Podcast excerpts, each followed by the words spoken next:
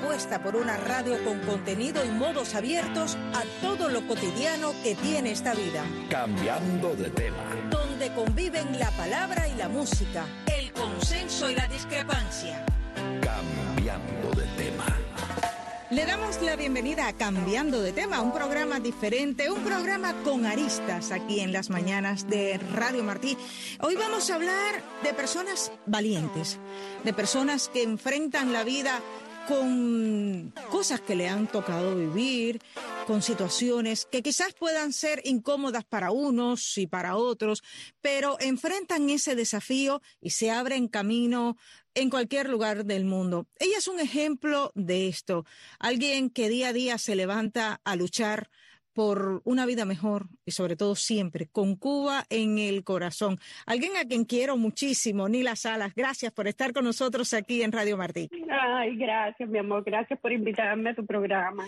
Nila, además, es una gente a la que quiero muchísimo porque Nila tiene muchísimo que enseñarnos y vamos a decirle a toda nuestra audiencia en la isla quién es y dónde naciste. En un pueblito pintoresco y muy conocido en la isla, Nila, ¿verdad? Sí, en Manacas. Ahí naciste en Manacas, ahí te criaste, hiciste toda tu vida, estudiaste. Además, ¿qué recuerdas de Manacas? ¿Qué recuerdos son los quizás más agradables que tú puedas tener de ese lugar? Mi niñez fue muy bonita, fue muy linda por mis padres. Ya después que empecé a crecer fue que vi vi entendiendo la vida, ¿ves? Fui, fui viendo la vida, todas las cosas, pero mi niñez en Manacas era un pueblito, es un pueblito eh, pintoresco, un pueblito, pero a mí me, me gustó mi niñez.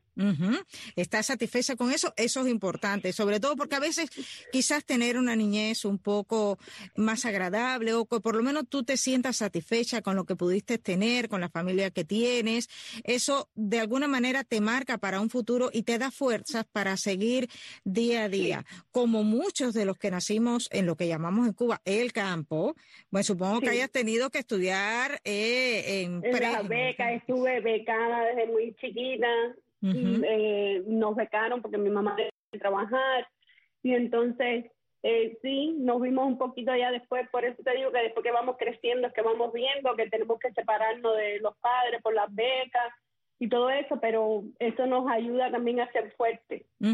Yo creo que sí. ¿Y la beca te enseñó algo, Nila? Si tú ahora, al cabo de este tiempo, tienes que analizar qué significa las becas, ¿qué opinas? Bueno, yo a mí las becas no me gustaron, no me gustan, porque se vive muy, muy, mucho, se viven muchas cosas bonitas, pero se viven muchas cosas feas también en las becas. Sí, las becas eso mismo nos llevaban a trabajar al campo. Sí. Que está bien, dicen que eran para formarnos, pero si a mí misma me botaron de la escuela un día porque no pude cumplir la norma del campo. Increíble. Ajá. Entonces son cosas que uno, tú sabes que uno vive, pero que a veces no lo entiendes a esa edad, porque estamos hablando de niños, de adolescentes. sí, que, que cómo nos van, tú sabes cómo nos van a hacer algo así. Por supuesto. Que ahora después que uno crece, después que uno es grande, es que uno se da cuenta de las cosas que vivió, ¿ves? Definitivamente es así. Eh, en muchas ocasiones, y esto es algo que se está gestionando y, se ha hecho y se ha denunciado incluso ese trabajo forzado en que los niños durante un periodo de tiempo, y siguen siendo, pero quizás en la etapa que a ti y a mí nos tocó vivir, que nos tocó aquella escuela al campo, aquellas becas, con aquellos trabajos que también eran trabajos forzados, porque como tú tienes el ejemplo eh, exacto, y, vivido de, de, la represalia que tuviste por no cumplir lo que te pedían. Eras una niña, ¿qué edad tú tenías, Nila? Eh, jovencita. Eh, sí, jovencita. Yo empecé en la, eh, a ir a las escuelas campo en, séptimo grado. Imagínate tú, un adolescente. Cuando más necesitabas estar con tu, con tu familia, cuando yo, cuando más necesita el niño estar con la familia, porque es ese proceso de formación es cuando nos enviaban a las becas. Interesante, sobre todo. Bueno, pero a pesar de esa adversidad, tú eh, concluyes, logras estudiar y, y comienzas a trabajar, ¿no? Sí, comencé a trabajar en La Habana. Ah, tú eres valiente, tú te escapaste y te fuiste a la capital. Yo me fui, sí, sí, me fui. No podía porque estaba ya después que tuve a mi niña muy joven, yo tuve a mi niña con 19 años. Madre mía. Yo tenía que salir a buscar la vida para ella, porque el tiempo de embarazo de mi niña y todo me fue muy, muy duro. claro. Me fue muy fuerte. Era en pleno 94. Fíjate tú, pleno periodo especial, claro. Sí, pleno periodo especial. Pasé mucho con mi niña y entonces eh, ahí me decidí, me fui a la capital y un amigo que tengo muy, muy querido, que está hoy por hoy aquí, que tengo que presentártelo, Arturo Álvarez. Oh, encantada. te lo voy a presentar, Arturo Álvarez, periodista. Y él fue quien me dijo que si yo quería, un día yo lo invité a comer a la casa sí. y me dice que si yo quería ir a trabajar a la unidad de recepcionista. Y yo les digo, ay, no, porque me daba miedo. Claro. Empezaron, digo, le yo, ay, no. Y dice, eh, que era mi esposo, sí. me dijo, sí, sí, que se vaya de la casa, que se ponga a trabajar, que tiene la cabeza que lo único que hace es llamarme a mí por teléfono. Y yo me quedé pensando y dije, ay, espérate. y eso fue lo mejor que me pasó en mi vida después de mi hija. Empecé a trabajar en la Y, y, gracias a Dios fue, fue una época de mi vida muy bonita. Imagínate, trabajando con los artistas. Claro. Y, y ya ahí fue cuando se me presentó que salía a México a un intercambio cultural. Ajá, ahí, aunque ya tú tenías alguna idea de poder salir porque eh, tú ya de alguna forma ya tú estabas marcada o tu niña ya estaba marcada porque su papá era preso político, ¿no? Sí, expreso político. Estaba aquí desde que mi niña tenía un año. Fíjate tú. Y ahí es que quizás algo siempre te marca, ¿no? E, en Cuba te marcan si, si tienes algún tipo de familiar que tenga ese disenso, ¿no? Con el régimen y evidentemente... me dijeron, después me dijeron que en la unidad hicieron una reunión que le dijeron al de seguridad de Estado de la unidad y todo, que como no se había percatado de que yo era ex mujer de un preso político. No me digas. Que, sí, sí, que como eso me lo dijo alguien extra B que estaba en la reunión y me dijo, yo no, es que nadie sabía, digo, no es que yo no le tengo que contar mi vida a nadie. Claro. y entonces que si ellos llegan a saber eso, yo nunca trabajo ahí.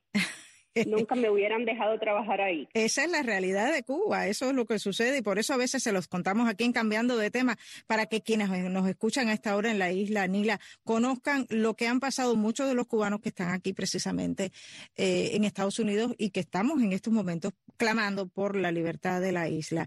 Tú logras eh, salir de Cuba, eh, llegas a México y, y luego vienes hacia Estados Unidos. Sí, de México está ahí por la frontera. Ajá, y cuando tú llegas a Estados Unidos, cuéntame, porque mm, estamos hablando de dos pasos importantes que diste, o sea, saliste de Manaca, te fuiste a La Habana y luego ya decides emigrar con la niña además.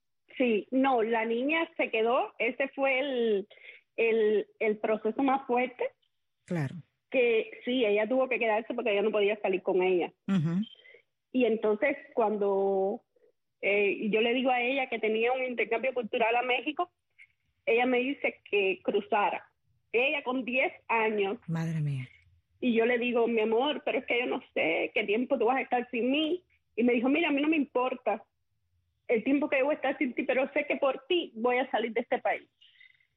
Con 10 años. Entonces, ya ahí yo la, yo ya estando en México tuve un como floja ve y, le y, le dije a mi mamá no yo no puedo aguantar esto yo me voy a regresar para Cuba claro. Porque no puedo estar sin ella. Claro sin la niña. Entonces sí entonces la niña me llamó y me dijo mira si tú me tronchas mi futuro tú no estás pensando en mí estás pensando en ti si tú me tronchas mi futuro y tú regresas así con 10 años me dijo si tú regresas para acá y yo no puedo salir yo, eh, yo no voy a vivir contigo. Te vas tú para La Habana y yo me quedo en Manaca. Ay, Dios. Y entonces sí, eso me dio mucha fuerza.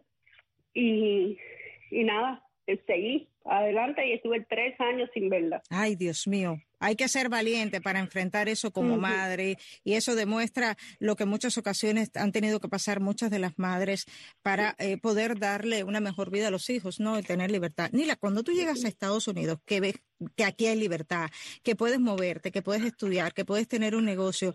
¿Cómo tú pudiste esto aceptarlo? Porque esto lleva un proceso, ¿no? De, poderlo aceptar cuando uno sale sobre todo de Cuba. ¿Cómo, cómo tú pudiste enfrentar eso? Además sola, con la preocupación de la niña. Sí, no, y es que uno, uno llega con miedo, tiene miedo hasta hablar por teléfono cuando uno llega a este país y después te vas dando cuenta de que puedes decir lo que tú quieras, puedes hacer lo que tú quieras, que no, no te pasa nada. Y entonces, sí, allá no puedes, no puedes hablar de nada. No puedes, tienes que estar escondida, no sabes si la vecina, si la tía, si la prima, si cualquiera te puede, por un comentario que tú le hagas, te puede, como decíamos nosotros, ya echar para adelante. Sí, así, es. Así nos decían. Así es. Y Nila, con, sí, con todo esto, Claro, feliz, por supuesto. Y, y, aquí, claro, te tienes que abrir camino y de pronto comienza a hacer, a hacer algo que quizás tenías algún tipo eh, de inclinación, pero ¿alguna vez pensaste que la peluquería sería tu modo de vida? No, no, nunca lo pensé. pues a mí siempre me gustó, siempre me gustó en la escuela hacerle peinar a las muchachas y eso, ¿ves? Pero nunca lo pensé. Llegué y Belki González, una, una, una muchacha que conocí aquí en ese tiempo, eh, peluquera, me hizo el pelo, me arregló mi pelo yo y, y se hizo muy, me consiguió trabajo en una factoría, se preocupó mucho por mí, a pesar que no la conocía. Claro. Y entonces ella, yo le digo, yo quiero ser peluquera y me dice, mira, tiene que gustarte porque este mundo de la peluquería es muy sacrificado. Aquí no hay fines de semana, 14 de febrero, Día de las Madres, aquí no hay nada, nosotros tenemos que trabajar todos estos días, tú tiene que gustarte. Y le dije, ay, sí, pero entonces se me quitó un poco el... Y un día pasé por Jayalía, por la escuela, por la Bell, y dije, voy a entrar a preguntar. Y cuando entré, ya salí matriculada y todo. y, le dije a Becky, y y quiero decirte que uno a veces se encuentra personas en este país, Becky me ayudó a hacer todo y me decía, fue la que me enseñó todo. Y me dije y me dijo, el día que va quieras hacer algo lo haces bien hecho, si no no lo hagas. Y ahí yo, siempre pensando en ella, digo, bueno, y trato de hacer mi trabajo lo mejor posible. En cambiando de tema, la pertinencia es la materia prima, prima de nuestro lenguaje radial. Cambiando, cambiando de tema. Cambiando de tema.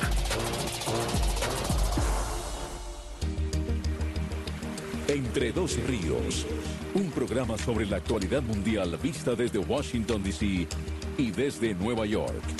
Dos ciudades asentadas entre dos ríos. En Washington, D.C., el río Potomac y el río Anacostia. Y en la Gran Manzana, el río Hudson y el río del Este. Entre dos ríos. Un caudal de información. Las corrientes actualizadas con los temas más importantes del acontecer internacional. Entre dos ríos. Conducido por Carmen María Rodríguez desde la ciudad de Nueva York y con la colaboración de Michelle Sagué desde Washington, D.C.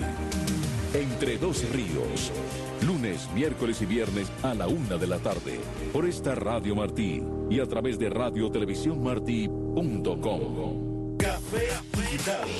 El repaso de la semana a la lista de las noticias más importantes sobre ciencia y tecnología. Café Digital, lo mejor de la semana de la ciencia y las nuevas tecnologías. Café Digital, un programa donde la comunidad científica y tecnológica tiene su lugar. Café Digital. De lunes a viernes a las 9 de la mañana. Por esta Radio Martí y a través de radio televisión martí.com. Venezuela hoy.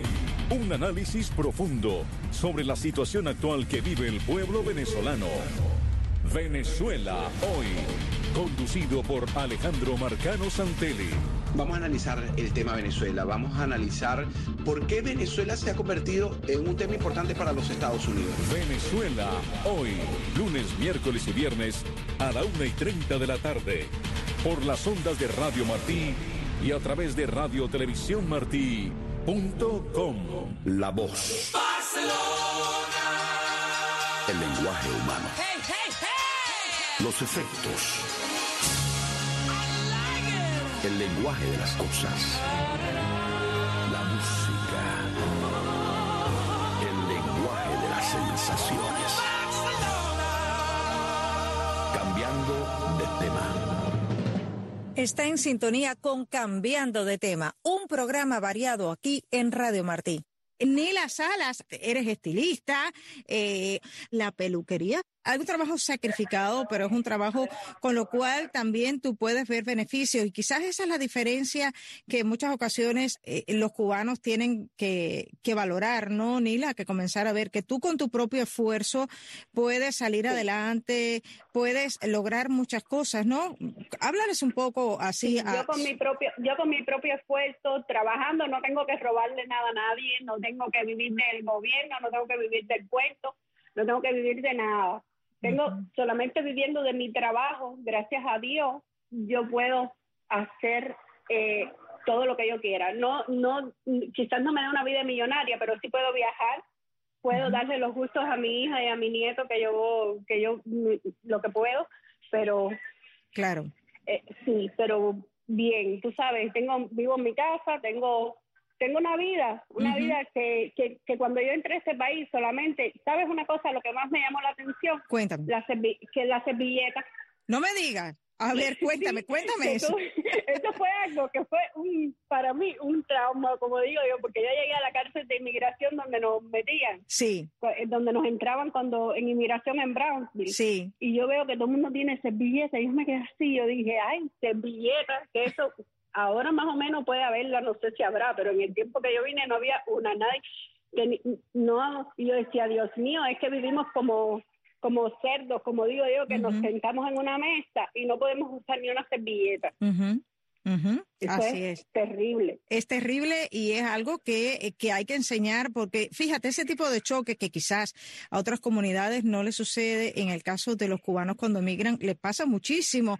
Hay que, que a ti te pasó con la servilleta, a otros les han pasado con las tecnologías porque no estamos acostumbrados, porque, porque evidentemente eh, Cuba es una dictadura donde no permite que el pueblo tenga la información que necesita, ni siquiera los permite que vivan en el pleno siglo XXI. Por esa razón es que se aboga tanto por, la, por el Internet, por la necesidad de que la gente conozcan y que haya libertad. Nila, pero tú, a pesar de todo esto, a pesar del sacrificio que conlleva emigrar, de salir adelante, de trabajar día a día, porque todos los días nos tenemos que levantar a trabajar sí o sí, eh, tu corazón está en Cuba y siempre sueñas con, con, con Cuba y, te has, y sobre todo... Sueño con que mi Cuba sea libre, con que mi Cuba sea un que sean igual que nosotros, que hagan lo mismo, que se levanten a trabajar y, y, se, y, duerman en una cama rica, en una cama buena, que coman bien, que, que pasen, que disfruten. Y lo que queremos, ya nosotros somos libres, ya nosotros tenemos lo que nosotros queremos tener, estamos donde queremos. Ellos, nosotros lo hacemos por ellos, todo lo que estamos tú sabes, tratando de, porque ellos sean libres para que vivan como nosotros, porque no somos egoístas, nosotros queremos que ellos sean, que sean felices. Así es, sobre todo la felicidad que queremos para todos los cubanos y que queremos para los niños, sobre todo. Yo pienso en muchas ocasiones en los niños, quienes tenemos niños en la familia, porque piensas de cómo pudiera ser la situación si fuese de una manera diferente. Eh, Nila Salas, has estado hablando con nosotros de muchísimas cosas, pero como, como aquí eh, eres estilista, eh, has creado muchísimas cosas, haces unos trabajos de peluquería maravillosos. A mí me gustaría que a las peluqueras cubanas que a esta hora nos escuchan, tú les dieras algunos consejos que tú consideres que deban tener en cuenta. Bueno, chicas, eh, deben ser siempre eh, para la clienta. Eh, siempre deben hacer lo que le gusta a ella. deben hacer su trabajo con amor. Sobre todo eso, cuando hacen las cosas con amor, todo te sale, todo, todo fluye. De verdad que sí. Con amor y ser muy profesional. Sobre todo el amor, Nila, gracias por estar con nosotros aquí en Radio Martín. Yo te quiero agradecer estos minutos porque además eres muy valiente de querer hablar, de expresar, de contar tu historia, porque es una historia que, que sirve de ejemplo para muchas madres, sirve de ejemplo para muchas hijas abuelas, sirve de ejemplo para todo el mundo que a esta hora nos sintoniza, porque, porque hay que pensar siempre, ¿no? En un futuro mejor, eh, en mejorar como sociedad, en mejorar como persona, eh, en, en tantas cosas que tenemos que hacer. Yo creo que es el desafío diario que nos toca a los cubanos a quienes vivimos eh, fuera o dentro de la isla a enfrentar y sobre todo mi hija tiene 27 años y la veo que lucha tanto por la libertad de Cuba y la veo en todo, la veo luchando tanto por porque sabe porque Cuba sea libre y, yo creo que me pongo a pensar y digo es que la marcó porque ella no conoció a su papá prácticamente. Su papá eh, se fue cuando ella tenía un año. Así es. Y entonces sí y entonces parece que todo eso después ella escuchó todos los cuentos de lo que le pasó a su papá estuvo nueve años preso. Y entonces eso parece que le ha dado más fuerte sabes pero los muchachos jóvenes, todos, tú los ves que están luchando y que quieren ver muchas amigas de mi hija también de todo que luchan para que Cuba sea feliz. Eso para es que Cuba sea libre. Eso es una esperanza, eso es una esperanza. Nila, gracias por estos minutos que nos has dedicado aquí a cambiando de tema, porque me encantó hablar contigo y yo sé que muchas personas, igual allí en Manaca que nos escuchan, van a estarte pasando mensajes. Gracias, mi amor, un beso grande, cuídate. Un besote, Nila Gracias por la oportunidad. no, gracias a ti. Y así nos despedimos. Tony Simón, Jaime Milán y Ariane González. Hasta la próxima.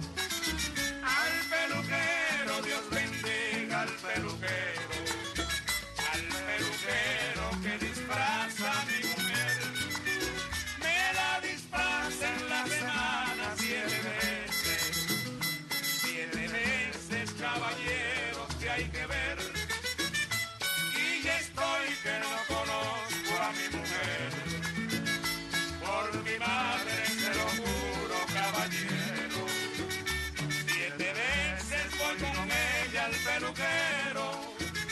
Siete veces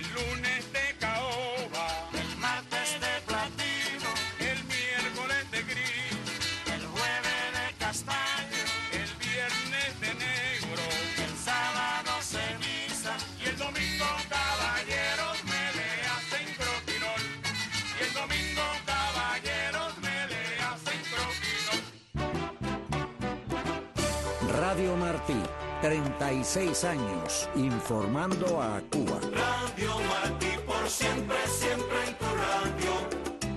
Radio Martí, por siempre, siempre en tu radio.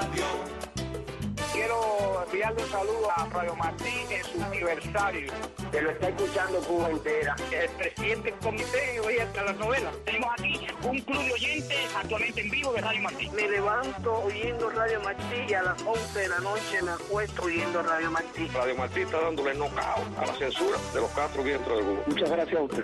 Radio Martí por siempre, siempre en tu radio. Radio Martí por siempre Radio Martí 36 años